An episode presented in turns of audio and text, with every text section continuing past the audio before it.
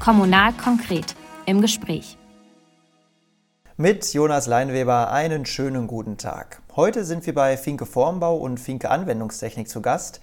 Wer kennt sie nicht? Die heiligen Hallen, die schon gut von der L828 aus sichtbar sind und so ein bisschen aus dem Industriegebiet äh, auch herausragen.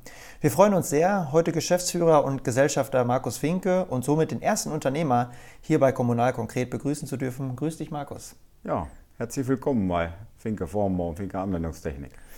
Ja, Markus, herzlichen Dank, dass wir hier sein dürfen. Ich war schon etwas länger nicht mehr hier oben und man ist jedes Mal ähm, immer ein bisschen überrascht, was seither alles dazugekommen ist. Das Firmenareal wächst schnell und stetig. Ähm, der Platz hier ist aber begrenzt. Stellt sich die Frage, ob das hiesige Industriegebiet nicht irgendwann auch mal zu klein werden könnte. Ja, aktuell haben wir für unsere Zukunftsplanung auf jeden Fall die nächsten 10, 15 Jahre haben wir also Kapazitäten zumindest erstmal gesichert. Wir haben also noch Platz für ja, weitere Erweiterungen. Ähm, sind jetzt aktuell in Planung, dass wir halt recht kleine Bauabschnitte noch machen und in den drei bis vier Jahren einen größeren Abschnitt nochmal. Aber bisher ist das alles gesichert. Hm. Also kann sich Bürgermeister Matthias Möllers und auch Stefan Lüttgemeier jetzt, kann, die können sich erstmal entspannt zurücklehnen. Genau, sicherlich muss man immer für die Zukunft gucken, aber ich denke, aktuell passt das. Ja, sehr schön. Vielleicht kannst du zum Einstieg unseren Hörerinnen und Hörern ganz kurz und prägnant erklären, was ihr eigentlich ähm, herstellt und wer beispielsweise zu euren Kunden zählt. Ich meine, Formbau heißt es schon im Namen, aber was ist konkret darunter zu verstehen? Ja, unser Unternehmen gliedert sich ja in zwei beziehungsweise zwei Firmen. Die Finke Formbau beschäftigt sich oder stellt Formen für die Automobil- und für die Gebrauchsgüterindustrie her. Alles, was rund ums Kunststoffteil benötigt wird an Formen äh, zu dem Vorrichtungsbau, alles was Montageanlagen, äh, Beschnittanlagen, Kleberanlagen wird bei uns im Formbau erstellt. Und ähm, die Finke Anwendungstechnik fertigt dann am Ende die Kunststoffprodukte für unsere Kunden und äh, macht auch Montagetätigkeiten und Beschnittarbeiten und sonstige Themen für unsere Kunden. Mhm. In eurer äh, Unternehmenspräsentation gibt es da äh, das schöne Beispiel äh, Kühlergrill von einem Modell der Marke Audi, um mal ganz konkret zu werden. Und wenn ich das Flussdiagramm jetzt äh, richtig verstanden habe, äh, dabei ist zu betonen, ich bin ja kein äh, Maschinenbauer, habe ich absolut gar keine Ahnung von, aber dann entwickelt und konstruiert ihr das Werkzeug, das diesen Kühlergrill dann als Kunststoffstahl spritzen kann, richtig? Genau, also wir fangen an, im Prinzip ab der Designstudie steigen wir mit ein, entwickeln also mit, äh, konstruieren die Artikel, sodass die kunststoffgerecht herstellbar sind bringen Optimierungen rein, dass der Kunde am Ende ein vernünftiges Produkt bekommt, äh, gehen dann in die Konstruktion der Werkzeuge und bauen dann am Ende die Werkzeuge und probieren die auch aus und machen die serienreif. Mhm. Unten habe ich schon ein bisschen äh, in den Vitrinen rumgestöbert. Also da sind ja eigentlich alle namhaften deutschen Automobilhersteller genau. dabei, oder? Also die deutschen Automobilhersteller beliefern wir alle. Mhm. Wie viele Mitarbeiter habt ihr derzeit? Also aktuell im, im Gesamtverbund haben wir 184 Mitarbeiter. Also der Formbau ist derzeit der größte Part mit 118 Mitarbeitern und die Anwendungstechnik mm, ist derzeit so noch der kleinere Part, aber in den nächsten zwei Jahren wird sich das drehen, sodass der Umsatz aktuell im nächsten Jahr der Finke Anwendungstechnik schon höher ist als beim Formbau. Also in der Gesamtgruppe liegen wir derzeit bei äh, knapp 34 Millionen Umsatz. Mhm. Äh, also nur mal um das einzuordnen, also wie viele sind im Büro, wie viele an den Maschinen, also hast du da so einen Überblick? Also Verwaltung ist bei uns recht schmal, sind wir mit in Summe acht Leuten. Okay. Und äh, Projektleiter haben wir, einige sind wir mit vier Projektleitern, Konstrukteure sind wir in Summe sechs. Und das so gliedert sich dann die Verwaltung auf. Aber mhm. kaufmännische Verwaltung ist bei uns recht überschaubar. Mhm. Aber Kraftfahrer habt ihr ja auch, ne? Kraftfahrer haben wir in Summe drei. Mhm. Also wir haben drei LKWs, drei eigene und fahren auch fast 90 Prozent der Produkte zum Kunden in Eigenregie. Hm. Also hat das Kostengründe oder warum macht man das? Das hat äh, Kundenbindungsgründe. Wir haben also fast ausschließlich, ähm, liefern wir in Mehrwegverpackungen. Das heißt, wir müssen immer ein fertiges Produkt hinbringen, mhm. bringen das Leergut wieder mit. Und in dem Falle lohnt sich letztendlich dann, da wir sowieso immer Hin- und Rücktour haben, auch das Ganze selber zu fahren. Wir sind dadurch flexibler und können auch dem Kunden letztendlich einen besseren Service bieten. Mhm. Und so eine Zwischenstation bleibt dann einfach äh, ja, weg und dass man einen direkteren genau. äh, Weg auch eigentlich hat. Ja. Äh, ja, wir haben gerade schon kurz im Vorgespräch darüber gesprochen. Ähm, vielleicht zunächst ein Blick auf die gegenwärtige Ereignisse. Ähm, und da würde mich interessieren, mh, wie du als Unternehmer eigentlich auf die Ukraine-Krise schaust. Mh, also ich meine, du hast ja auch Mitarbeiter und Mitarbeiterinnen äh, mit unterschiedlichsten Nationalitäten. Zu euren Kunden zählen weltweit agierende Automobilkonzerne. Und die Börsenkurse kennen ja bei kriegerischen Auseinandersetzungen zumeist erstmal nur eine Richtung, und zwar die nach unten. Ähm, spielen diese Ereignisse für euren Wirtschaftsmarkt eine Rolle oder ist das dann doch erstmal noch ziemlich weit weg?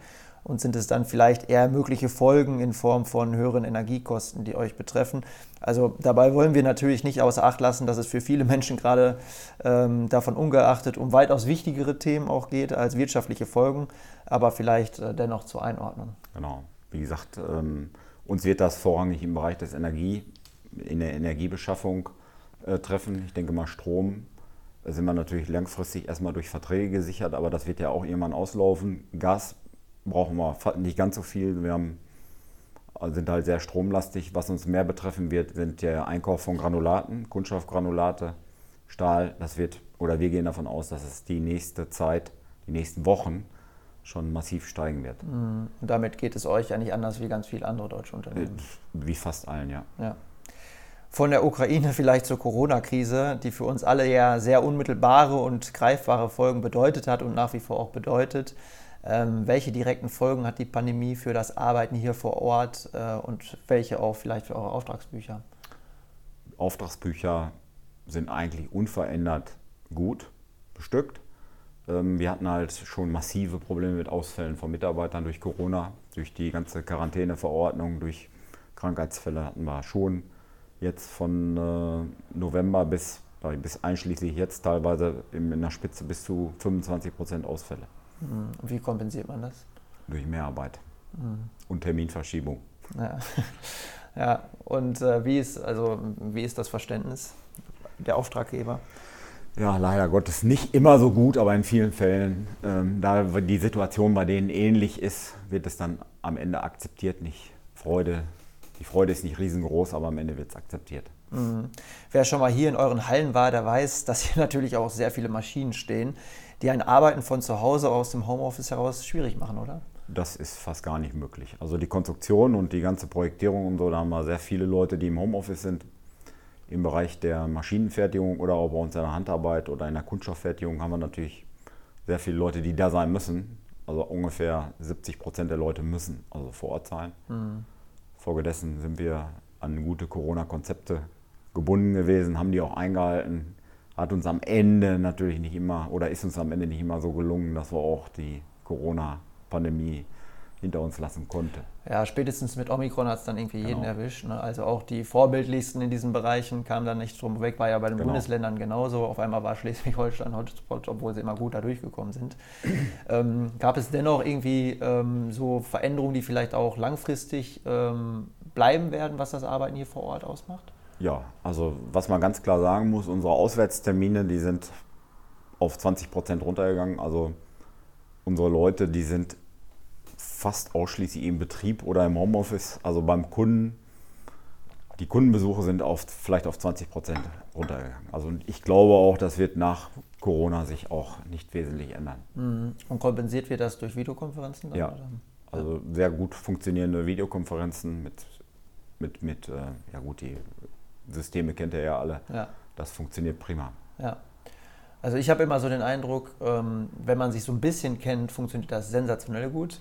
Wenn man sich kennenlernen will, ist vielleicht manchmal so der direkte Austausch auch nicht ganz schlecht. Also so einmal sich persönlich kennenzulernen. Und wenn man, wenn man sich dann kennt, ähm, dann äh, finde ich, ist das noch immer weitaus angenehmer und funktioniert auch gut. Wobei ähm, wir haben auf ganz vielen verschiedenen Ebenen Videokonferenzen gemacht und man ist dann doch, doch erstaunt, wie gut es auch funktioniert. Ja. Also bei uns, wir haben nach wie vor natürlich sehr viel Kundenbesuch im Haus. Mhm. Also das ist nach wie vor der Fall. Warum kommen die? Äh, zur Abnahmen, zur, ähm, ja, die, die Werkzeuge werden bei uns getestet, eingefahren. Mhm.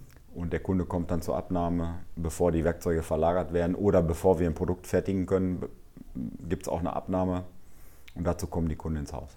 Genau, also nicht, dass das alles erst montiert wird und dann Nein. muss was geändert werden, das wäre schlecht. Ähm, bevor wir gleich weiter über das Unternehmen sprechen, ähm, wollen wir dich auch sehr gerne als Person vorstellen und auch kennenlernen. Ähm, du bist 1971 geboren, zunächst in Schwanei zur Grundschule und dann auf die Realschule am Niesenteich in Paderborn gegangen, hast dort die mittlere Reife abgelegt und dann von 1987 bis 1991 eine Ausbildung zum Werkzeugmacher bei der fast schon berühmt-berüchtigten Firma Nixdorf Computer angefangen. Warum Werkzeugmacher? Ähm, Werkzeugmacher aufgrund der ja, Interesse an Metallarbeiten. Habe ich letztendlich von meinem Vater, der war selber Schlosser, der hat mich dann da ein bisschen zugebracht und so ist das Ganze entstanden. Hattest du den, zu dem Zeitpunkt der Ausbildung schon die Vision, selbst mal ein Unternehmen zu leiten oder kam das erst viel später und war noch ganz weit nee, weg? das war eigentlich im, in der Ausbildung schon im Gedanken, selber letztendlich ein eigenes Unternehmen zu haben. Wie kam das? Also was ist, wie ist das begründet? Wenn man was bewegen will, geht es eigentlich nur, wenn man auch selbstständig ist, muss man sagen. Und dann ist es natürlich durch den, habe ich den, den Einstieg bei der Firma Sroka erhalten, als Meister auch recht schnell und ja, mein damaliger Chef ist auch recht schnell verstorben und früh verstorben, sodass ich dann am Ende auch einen, einen Einstieg ja, in die Geschäftswelt dann auch schnell bekommen habe, wie die Mutter quasi zum Kind. Mhm. Und äh, ja, so hat sich das ergeben über die Jahre. Aber also wenn du sagst, das war schon sehr konkret, also äh, oft antizipiere ich so Antworten vor, die hätte ich jetzt gar nicht erwartet. Also ich hätte gedacht, irgendwie du bist da so reingerutscht und äh, aber dass du in der Ausbildung schon konkret so diesen, diese Vision hattest. Ja. Ähm, weiß ich nicht, wurde das bei der Ausbildung vielleicht auch ein bisschen wiedergespielt, dass du da durchaus talentiert bist in diesen Bereichen? Das weiß ich, ja. Meine Ausbildung habe ich recht gut gemacht, ja. Aber ähm, letztendlich dieses, ja, geführt werden oder selber führen wollen, das ist halt der Unterschied. Also das war bei mir halt recht früh und auch geprägt und auch recht in jungen Jahren halt so. Ja, sehr interessant. Äh, nach deiner Ausbildung bist du dann, du hast es gesagt, 1991 zur Firma Sroka Form- und äh, Modellbau in Sennelager gegangen, die wir heute als Finke Formbau kennen. Ähm, wie kam es zu dem Wechsel von Nixdorf zur Firma Sroka? Hast du die dann also strategisch auch so ein bisschen gewählt, wo man gucken kann, was ist für mein eigenes Profil jetzt gut? Oder? Genau, also der, der Sroka, das war auch zufällig fast unser Nachbar, also auch ein Schwaneier. Der hat einen Betrieb in Sennelager. Der hat mich halt in, ja, in meiner Ausbildung habe ich schon bei ihm sehr viel gearbeitet, in meinen Urlaubszeiten und in, am Wochenenden. Und äh, der hat mich letztendlich von der Arbeit überzeugt und hat mich dann auch gefördert, dass ich auch zur Meisterschule gegangen bin und auch am Ende Meister geworden bin, recht zeitnah. Und äh, ja, das hat dann am Ende auch dazu geführt, dass es am Ende diesen Weg, das Ding so gegeben hat. Mhm. Also ein konkreter Förderer, der dann auch einen, also gefordert und gefördert hat. Genau. Ähm, also empfinde ich auch so, dass solche Personen auch für das eigene Leben, für die eigene Weiterentwicklung ganz, ganz wichtig sind. Ähm, versucht man das dementsprechend jetzt auch weiterzugeben? Auf alle Fälle. Also wir haben hier im Unternehmen haben wir sehr viele, was heißt sehr viele? Wir haben einige junge Leute, die auch weiterkommen wollen und mit denen wir auch konkret Gespräche geführt haben, die wir auch in der Zukunft als führende Person sehen im Unternehmen und die Wege sind eigentlich gelegt. Mhm.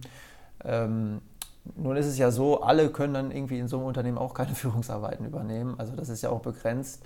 Ähm, wie, wie ist das, wenn dann jemand irgendwie auch Position äh, nach einer Weiterbildung wechseln will? Also ist das dann auch wichtig, dann irgendwie einen guten Weg für, für alle Parteien zu finden? Das geht halt mit Gesprächen. Ja. Und in den meisten Fällen finden wir eine Lösung. Hin und wieder hm, findet man halt auch keine, weil dann einfach die Interessen zu stark auseinandergehen. Wie viele Mitarbeiter hatte äh, Sroka zu der Zeit, wo du gekommen bist? Ähm, als ich angefangen bin bei Sroka Formbau, waren wir 25 als wir, ähm, als ich das Unternehmen dann übernommen habe, äh, waren wir zum Schluss bei 18 Mitarbeitern. Also mit 18 Mitarbeitern habe ich das Unternehmen übernommen. Bei Sroka scheinst du auf jeden Fall auch Eindruck gemacht zu haben und ein, wenn man äh, allein den Zahlen folgt, unglaublich schnellen Aufstieg hingelegt zu haben. Äh, 1996 hast du deine äh, Meisterprüfung abgelegt und warst ab dem gleichen Jahr We äh, Werkstattmeister sowie im Bereich der Kalkulation, Fertigungssteuerung und Kundenbetreuung tätig, also auch vielfältig im Einsatz, was ja für, die, für, die spätere, für das spätere Aufgabenprofil sicherlich auch sehr wichtig war. Ähm, aber wir haben vorhin vielleicht auch, ähm, oder wir haben es schon mal erwähnt, da hat man dir einiges zugetraut, oder? Also ich meine, du warst ja jetzt gut fünf Jahre im Unternehmen. Genau, also wir haben die Firma Srocker Formbau, die hat zu dem Zeitpunkt, als ich dann da ja, als Meister eingestiegen bin, sich hauptsächlich mit dem Thema Glasform beschäftigt, für die Firma Walter Glas damalig noch. Und ähm, zu dem Zeitpunkt, als ich dann ins Unternehmen oder als Meister eingestiegen bin, ähm, hat sich der Markt gedreht. Also das Glasformgeschäft ist nahezugehend Richtung Null gegangen, daher auch der Personalabbau auf die 18 Mitarbeiter. Und wir haben dann äh, einen Branchenwechsel gemacht auf die Kunststoff, äh, die ich dann letztendlich durch meine Ausbildung bei Nixdorf dann auch gelernt hatte und haben das Geschäft dann gedreht, sodass wir dann innerhalb von zwei Jahren dann auch uns ausschließlich im Bereich Kunststoffspritzguss beschäftigt haben. Mhm. Also wie wichtig ist es auf solche Trends und Entwicklungen schnell und auch mutig zu reagieren? Also ich meine, man kennt ja so ein paar Geschichten. Firma äh, Nixdorf übrigens ja. das beste Beispiel. Ein Trend, eine Welle irgendwie verpasst und für immer abgehangen so ein bisschen. Oder sagen wir mal so, es wäre weitaus mehr möglich gewesen. Ähm, also wie wichtig ist, dass man da auch flexibel bleibt? Absolut das Wichtigste. Mhm. Auch zu erkennen, ja. Ähm, dass der Markt sich dreht das ist, behaupte ich jetzt mal, eines der wichtigsten Themen. Und auch immer wieder nachregulieren, was der Markt auch braucht.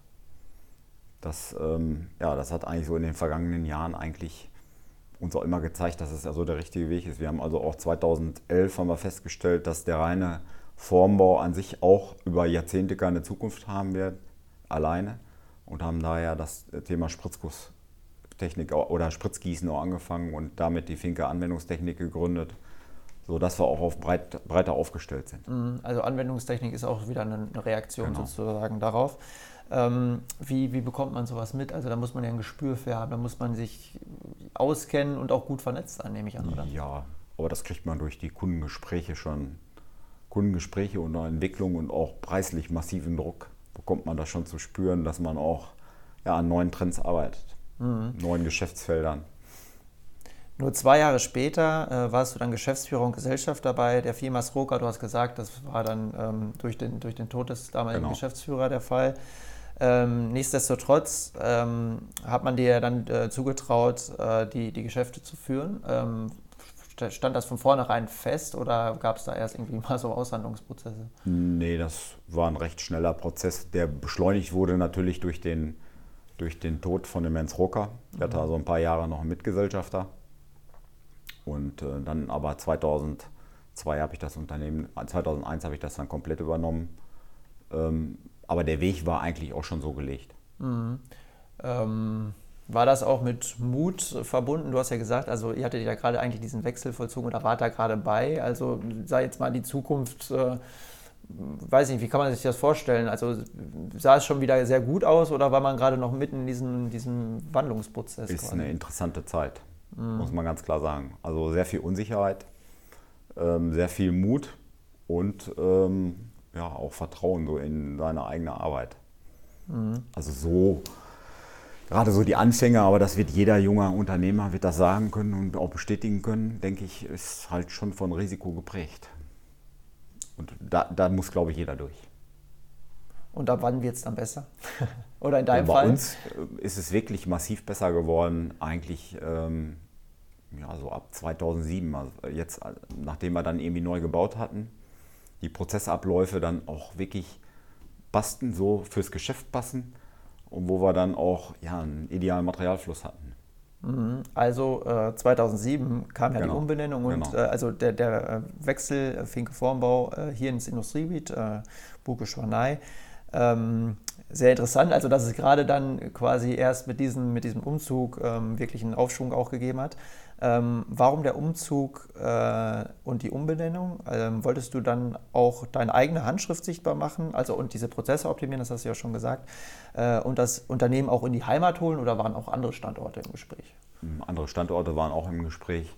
Äh, Favorit war natürlich äh, definitiv der, die Gemeinde Altenbeken, ähm, weil ich letztendlich auch hierher komme und auch letztendlich an, an Altenbeken, ja, letztendlich ist meine Heimat. Und am Ende muss man sagen, auch die Gemeinde oder letztendlich die gesamte Gemeinde oder der Rat hat am, am ehesten auch mitgespielt, muss man ganz klar sagen. Mhm. Für einen solch großen Schritt, äh, die Firma noch mal größer und breiter aufzustellen, gerade in dieser Umbruchszeit, braucht es sicherlich äh, auch Förderer und Unterstützer. Wen würdest du da nennen? Ja, einmal natürlich unsere Kunden, die natürlich immer uns natürlich massiv unterstützt haben, auch heute noch.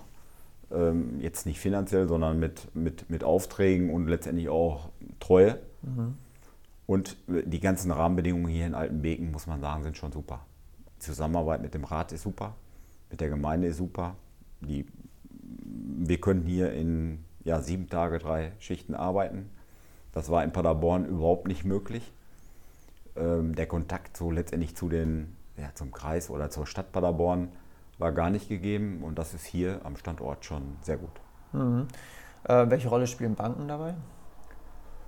Äh, Banken spielen auch eine Rolle. Jetzt, wenn das Geschäft über Jahre recht ganz oder recht passabel läuft, hat man also mit Banken gar kein Problem, dass man irgendwie sagt, die, sondern die spielen alle recht gut mit.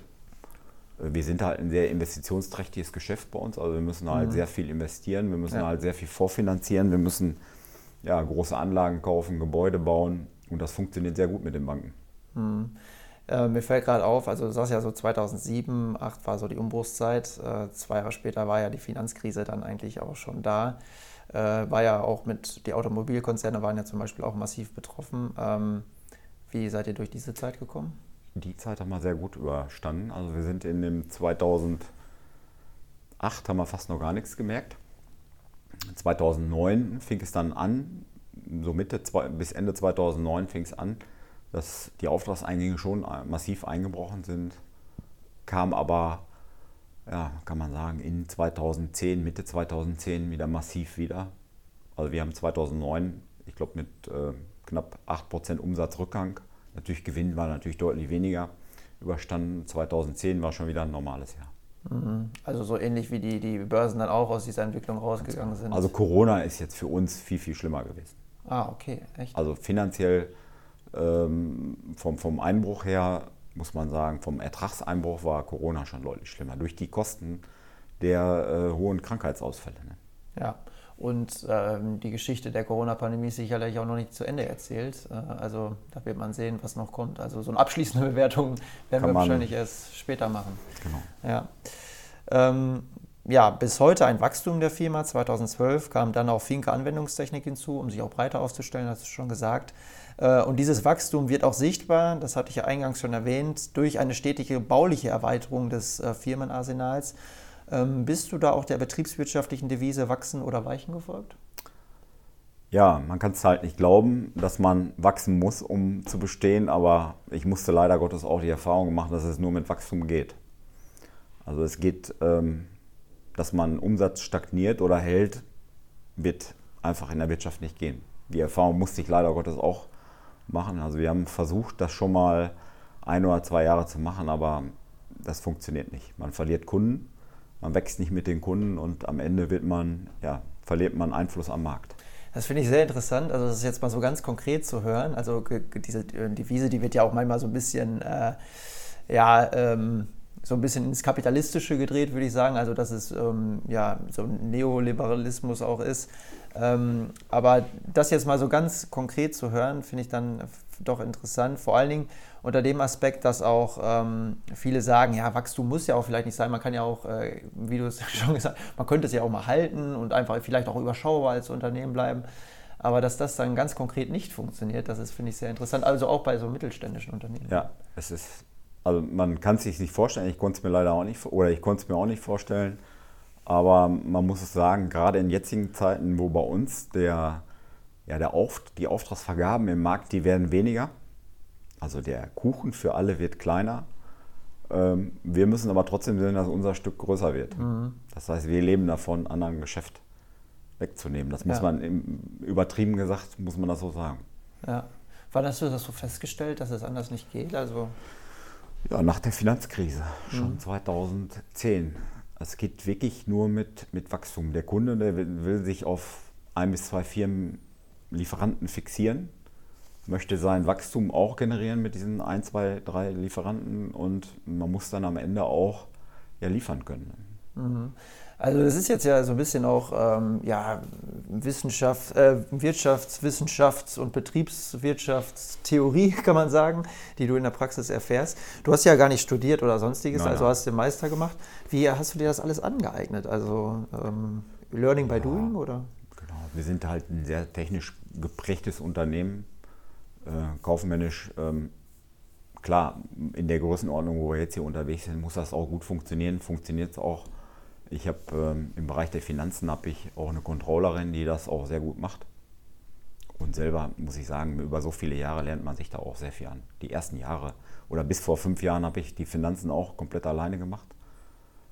Und äh, aber das muss man sagen, die technischen Hintergründe sind eigentlich nach wie vor nach wie vor noch die schwierige Geschichte bei uns im Unternehmen. Mhm.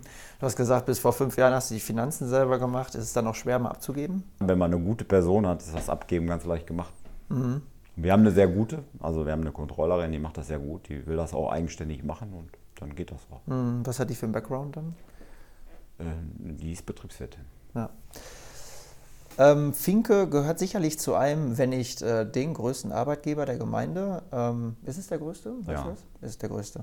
Äh, viele Mitarbeiter kommen aus den drei Ortsteilen. Ähm, ist das für dich ein Teil einer gesellschaftlichen und wirtschaftlichen Verantwortung für die Gemeinde?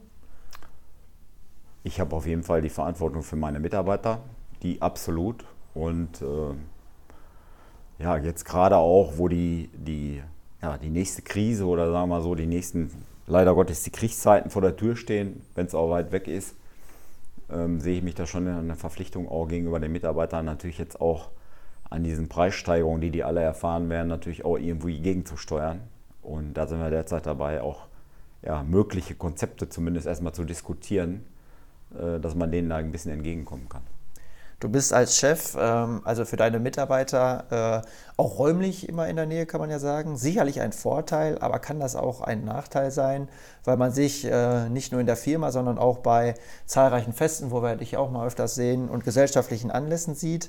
Ähm, also wer dich kennt, der weiß, ich habe es gesagt, also ähm, dass du ja dem Feiern und dem Geselligsein durchaus zuträglich bist. Genau, das mache ich auch gerne. War aber bisher noch nie ein Nachteil.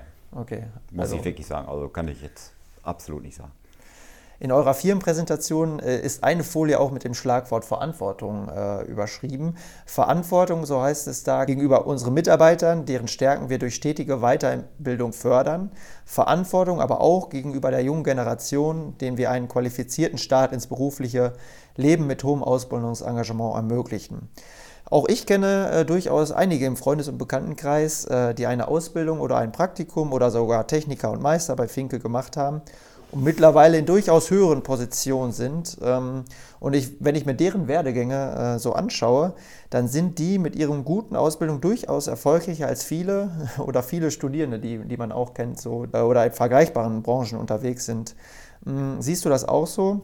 dass man mit einer guten, soliden Ausbildung auch heute weiterhin oder gerade heute Erfolgschancen hat? Absolut, absolut. Also wir haben sehr, sehr gute Erfahrungen gemacht mit Leuten, die eine Ausbildung gemacht haben, häufig dann halt auch einen Meister gemacht haben oder die sind, äh, ja, die, wir haben, sind geprägt eigentlich durch solche Leute. Mhm. Und auf die setzt man dann auch. Ähm, Ganz genau. Die nehmen auch Verantwortung an und das funktioniert auch gut. Ja. Du hast ja auch den Weg einer Ausbildung gewählt, äh, hast dann noch mit der Meisterprüfung aufgesattelt und bist eben schon seit knapp 24 Jahren Geschäftsführer und Gesellschafter. Würdest du sagen, dass so ein Werdegang äh, auch heute noch möglich ohne Studium ist oder wird es immer schwieriger? Ich glaube, das wird immer schwieriger, ja. Also man hat, heutzutage sind die, ja, die Anforderungen an, an die Verträge, an die, ja, die ganze Abwicklung der Aufträge, die sind sehr, sehr hoch. Und ich glaube, heute für einen jungen Menschen ist es schon sehr, sehr schwierig, da so in das Geschäft reinzukommen. Also ich glaube, da ist sicherlich eine Technikerausbildung oder wahrscheinlich sogar ein Studium eher vielleicht auch nicht schlecht. Mhm. Manchmal muss man ja auch sagen, sind das einfach so harte Kriterien, die gestellt werden. Du brauchst den und den Abschluss. Und also gerade in etwas größeren Unternehmen genau. ist es genau. sicherlich so. Hm, das ist aber vielleicht auch ein Vorteil von einem kleinen oder mittelständischen Unternehmen, dass man vielleicht auch mal das, das konkrete Potenzial der jungen Leute sieht, oder? Absolut. Wie gesagt, wir haben da immer gute Erfahrungen mitgemacht. Nur die Anforderungen bei den Kunden sind halt auch hoch. Also wir haben der Anteil an Studierenden, der wird bei uns auch mehr. Mhm. Also ist einfach so, weil sehr viele studieren. Ja. Und ähm, aber an der Basis unten und am, beim Kunden sind dann halt so schon sehr häufig Leute, die auch die Praxis kennen und ja aus dem ja, letztendlich aus dem Geschäft kommen, alltäglichen. Ja.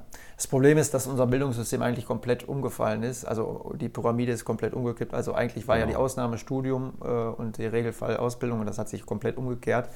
Und ich glaube, da muss man noch sehr viel sehen, wie sich das auch zukünftig entwickeln wird. Ob das immer so eine gesunde Entwicklung ist, weiß ich nicht. Würde ich mal in, in Frage stellen. Sehen auch einige Bildungswissenschaftler durchaus so. Ja.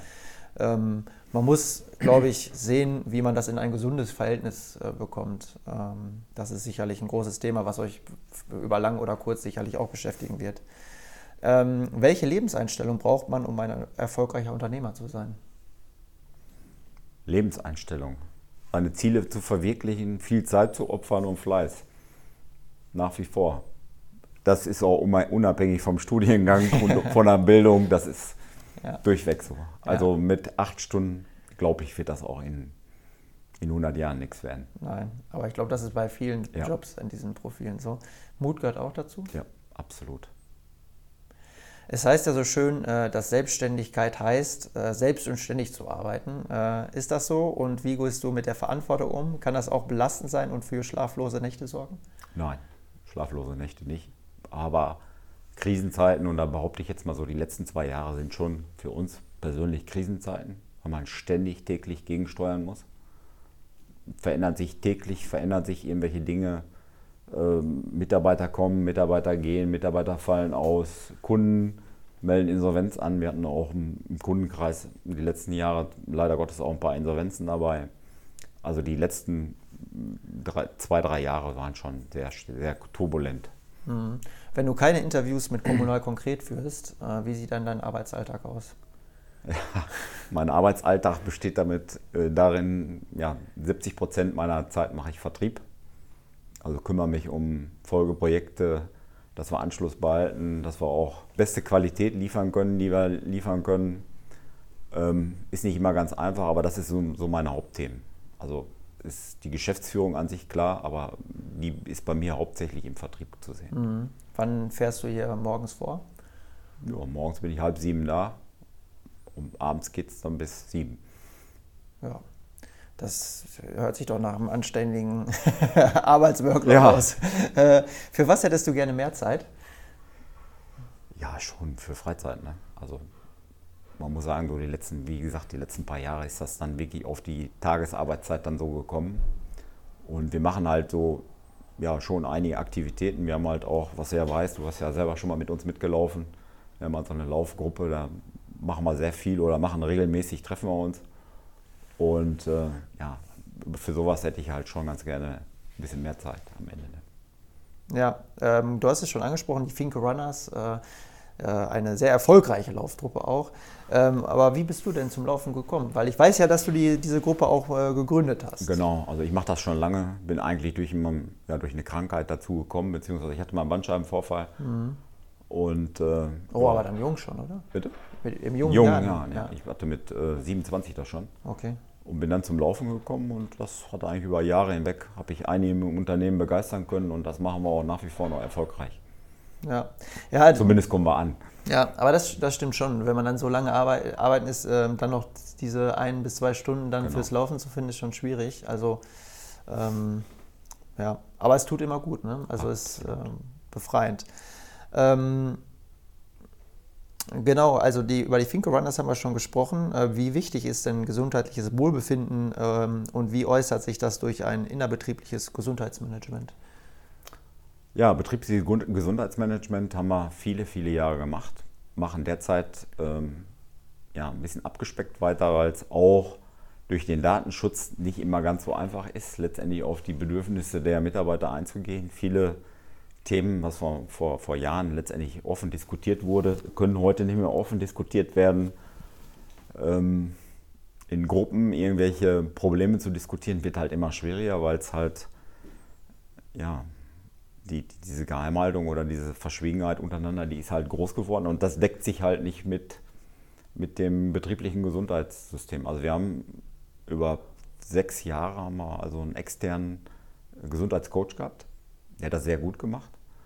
Ähm, man diskutiert dann in Runden schon, wie es angenehmer Ergonomie und Arbeitszeitverschiebung und solche Themen und äh, das wird halt heute schwieriger und man muss natürlich auch sagen, der Kunde, der, der ist, der Toleranz kriegt man fast gar nicht mehr durch beim Kunden. Also wir sind so gnadenlos getaktet, auch von unseren, Liefer, von unseren Lieferbedingungen, dass es echt ja, hart ist. Wir hoffen, dass das wieder besser wird. Mhm. Kriegt man das schon krass zu spüren dann durch die, die also diesen Druck weiter, ja, der, der ja, sich weiter nach unten reicht. Absolut. Das ist so. Hast du auch mal andere Sportarten betrieben oder warst du im Ehrenamt tätig? Äh, nee, bisher nicht. Ja. Also das ist dann schon dadurch zu erklären, dass man den Fokus dann schon auf, auf Genau. dieses äh, Das eigene gibt- gerichtet Das hat. gibt die Zeit gar nicht. ja. Ja, ich bin letztendlich, ja, letztendlich habe ich auch ja, zwei Töchter, die ich auch alleinerziehend dann irgendwie, oder nicht irgendwie, sondern großgezogen habe und das fordert die Zeit und ein Geschäft und mehr Zeit gibt es dann auch eigentlich nicht mehr für Ehrenamt und Vereine. ja, dann ist es halt wirklich die schönste Nebensache der Welt, die man machen kann. Genau. Ja. Ähm, ja, Stichwort Ehrenamt und Vereine, aber also vielleicht ist das ja so eine gewisse Kompensation. Fink ist ja durchaus ein Förderer des Ehrenamts äh, unter Vereine in der ganzen Gemeinde, sei es bei den Jungschützen und Schützen, aber auch bei, äh, als Trikotsponsor bei den Sportvereinen. Ähm, warum ist die Unterstützung in diesen Bereichen wichtig? Generell ist es enorm wichtig, die Vereine zu fördern, Projekte letztendlich, dass sie die durchsetzen können. Wir können oder ich von meiner Seite kann letztendlich nur immer finanziell unterstützen. Ich würde gerne auch meine Zeit irgendwie am Wochenende zur Verfügung stellen, nur ich schaffe es halt zeitlich nicht und dann ja, geben wir unseren Beitrag dann letztendlich dann über finanzielle Unterstützung. Und bei den jungen Leuten, wir haben halt viele junge Leute, die Fußball auch spielen, die haben wir im Unternehmen, dann machen wir halt da was. Oder andere Vereine. Ist jetzt nicht nur Schwanei, machen wir auch Altenwegen, Genau, ja, Buke, ja. machen wir was. Also, dass das durchweg verteilt ist. Den Blick auf die Zukunft gerichtet. Ähm, Wir haben ja zu Beginn über die Ukraine- und Corona-Krise gesprochen. Eine haben wir ausgelassen, die Klimakrise. Wir alle wissen, dass sich Mobilität stark verändern wird, damit natürlich auch unsere Autos. Elektrifizierung ist ähm, das gegenwärtige Zauberwort, ohne zu wissen, ob das die Schlüssel oder nur eine Übergangstechnologie sein wird. Inwiefern sind Elektroautos für euch relevant? Ist es letztendlich egal, weil man immer bestimmte Formen für Autos braucht, ähm, sei es beim Benziner oder Elektroauto? Genau, das ist so. Also aktuell haben wir schon fast 30 Prozent unserer Produkte gehen also in E-Autos. 30 Prozent? Ja. Äh, Tendenz steigend. Ähm, ist letztendlich die Fahrzeuge, die aktuell entwickelt werden, sind aktuell vorrangig letztendlich E-Autos, muss man ganz klar sagen. Ja. Äh, Benziner wird immer weniger. Hybrid ist noch einiges. Ja, stimmt. Also ihr seid ja auch immer so an dieser Technologiespitze Genau. eigentlich dran, fällt mir gerade mal ein. ne? Also wenn, weil bei euch geht es ja immer um Entwicklung und Genau. dann geht es ja schon um diese, also ihr werdet ja ganz früh in diesen Prozess Ganz mit genau. reingeholt. Jetzt das nächste wird Wasserstoff kommen. Ne? Ja. Gibt es da schon Aufträge für? Ist Aufträge noch nicht, aber Vorentwicklung. Was wird sich durchsetzen? Ich glaube persönlich ist Wasserstoff. Ähm, aber dann ist es also nicht so wie beim Motor, ne? der setzt sich aus viel weniger Teilen dann zusammen. Ähm, also äh, da seid ihr ja gar nicht involviert sozusagen, sondern ihr habt das Glück, dass ihr mit den, den Formen quasi von, dieser, Genau. von diesem Wandel nicht betroffen seid. Wir sind mit dem Handel immer so. Also den, den Wandel zum Elektroauto oder auch zum Hybrid haben wir nicht gemerkt. Ja. Ähm, im, also ist ja nur gut, ist auch gut für die Resilienz des Unternehmens. Ne? Genau. Also, ja. Im Bereich Nachhaltigkeit habt ihr ja auf euren Firmengelände auch ein sichtbares Zeichen gesetzt. Lange Zeit drehten sich die Rotorblätter äh, eines firmeneigenen Windrades. Mittlerweile ist das aber demontiert. Warum musste das Windrad weichen? Weil wir den Platz brauchen für eine neue Halle. Okay, und da gab es keine Alternativmöglichkeiten. Ja. Wie wichtig ist es, so ein bisschen auch energieautark zu sein? Äh, ich persönlich finde sehr wichtig, ist aber bei der Energiemasse, die wir brauchen, letztendlich schon sehr, sehr, sehr, sehr schwierig. Also wir brauchen ca. 4,4 Millionen Kilowattstunden und die selber zu produzieren, die wird, das wird einfach nicht möglich Das wäre dann ein eigenes Firmenfeld wieder. Genau. Ja, aber auch dann geht das ja nur, wenn Sonne scheint ja. und wenn Wind ist. Ne? Also das ist schon eine Herausforderung. Ja. Ähm, wir sind ja gerade bei der Zukunft. Äh, in welchen Bereichen ist Finke schon erstklassig? Ich hoffe in unseren Produkten. Ansonsten stellen wir uns schon für die Zukunft auch auf ein neues Geschäftsfeld ein. Also wir sind jetzt aktuell dabei. Wir haben ähm, unsere Vertriebstätigkeiten, also ein, Ex- nicht ein extern, sondern wir haben einen Mitarbeiter eingestellt, der sich jetzt vorrangig um neue Produktsparten, unter anderem die Energietechnik. Also Siemens sind wir jetzt aktuell in der Akquisephase. Wir sind ja in der Haushaltswarenindustrie, wollen wir den Markt halten, was war jahrelang rückläufig und wollen jetzt eigentlich so diese neuen Segmente weiter erschließen, hauptsächlich im Energiesektor. Also PV gehen wir davon aus, das wird stark wachsen. Die ähm, Wasserstofftechnologien werden stark wachsen, auch im Hausbereich wird, wird einiges passieren. Also wir glauben, dass so, so, so Heizsysteme, dass sie sich deutlich verändern. Deshalb sind wir derzeit dran an so Kunden wie Stiebel Eltron, wie Fiesmann und versuchen da Fuß zu fassen. Also da haben wir jetzt einen Mitarbeiter für abgestellt, der den gesamten Bereich jetzt beackert. Ist ja interessant, ne? also weil man, also so als externer Beobachter verschränkt man sich dann sehr schnell auf Automobilindustrie, genau. ne? weil es irgendwie so greifbarer ist. Aber du hast Haushaltstechnik zum Beispiel gesagt. Was ist so ein Beispiel dafür? Was macht, macht ihr bei Haushaltstechnik? Hausgeräte. Ne? Hausgeräte. Also gibt, ja. Ja, der Bereich ist ja eigentlich viel größer als der ganze Automobilsektor. Ja. Vom Kühlschrank bis hin zum Hometrainer, alle an jedem Teil sind Kunststoffteile. Ja, Wahnsinn. Weil Siemens hattest du auch genannt, was ist da so? Das ist, äh, ist die, die machen ja auch alles. Medizin, ja, ja, Medizin. Medizinsparte sind die sehr stark, so, so Röntgengeräte oder, oder Ultraschall oder es gibt halt in der Medizintechnik sehr, sehr viel ähm, hochwertige Geräte und in dem Markt wollen wir letztendlich gucken, dass wir da auch ein bisschen intensiver noch reinkommen. Dann gibt es so im, im, ja, im Elektronikbereich gibt's einiges, was da aktuell am Wachsen ist. Da gibt es die allermöglichsten Gehäusevarianten, die benötigt werden. Mhm. Aber auch ein paar Neukunden. Und den Bereich wollen wir weiter ausbauen. Also wir wollen jetzt den Automobilbereich, da sind wir recht gut vernetzt. Den wollen wir jetzt nicht weiter ausbauen, den wollen wir halten. Wie viel Prozent macht das aus bei euch? Aktuell noch 90 Prozent mhm. Automobil. Okay. Jetzt sehen wir jetzt gerade das, das Tongerät, das ist ja auch aus Kunststoffteilen. Würdet ihr dafür auch was spritzen können? Ja, das wollen wir machen. Ist ja. aber aktuell, der Markt, der ist schon sehr stark vom asiatischen Bereich geprägt. Wir würden investieren, oder? Ja. Aber eben, ob, ob du davon äh, was hast, weiß ich nicht. Äh, in welchen Bereichen hat das Unternehmen Nachholbedarf bzw. kann sich verbessern? Wir sind so ein bisschen noch im Investitionsstau. Da müssen wir noch einiges tun. Sind wir jetzt so die letzten Jahre durch die gestiegenen Baukosten sind wir so ein bisschen zurückgekommen. Da werden wir ein bisschen aufholen müssen jetzt die nächsten Jahre. Im Bereich der Mitarbeiter müssen wir noch investieren Sprich, wir müssen halt letztendlich die, die Mitarbeiterschaft müssen wir effizienter machen und noch mehr wirtschaftlicher, auch noch mehr Wirtschaftlichkeit trimmen, damit auch die letztendlich die Lohnsteigerung erfahren können, um diese ganzen, ja, diese Veränderungen, die jetzt kommen werden, die Energiepreiserhöhung, die wird die bei jedem Privat, wird die auch ankommen. Mhm. Und ähm, das geht halt letztendlich, Geld ausgeben kann man nur das, was man noch einnimmt. Und da müssen wir an der Wirtschaftlichkeit arbeiten. Und letztendlich will man die äh, Mitarbeiter auch halten. Absolut, klar. Ja. Ähm, Investitionen wo rein? In, in, Maschinen oder? Maschinen. Also wir haben jetzt einiges investiert, kommt in diesem Jahr auch einiges an Neumaschinen. Und, ähm, aber wir werden noch im Bereich des Spritzgusses werden wir noch einiges investieren müssen in diesem Jahr und auch im nächsten Jahr, um letztendlich den Kundenanforderungen gerecht zu werden. Mhm. Äh, deine Töchter sind ja, sagen wir mal so, äh, zumindest auf einen sehr ähnlichen Weg unterwegs, wenn ich richtig informiert bin. Studieren ja beide Wirtschaftsingenieurwesen bzw. haben studiert. Hm, könntest du dir das vorstellen, dass sie hier einsteigen oder ist das ein gut behütetes Familiengeheimnis?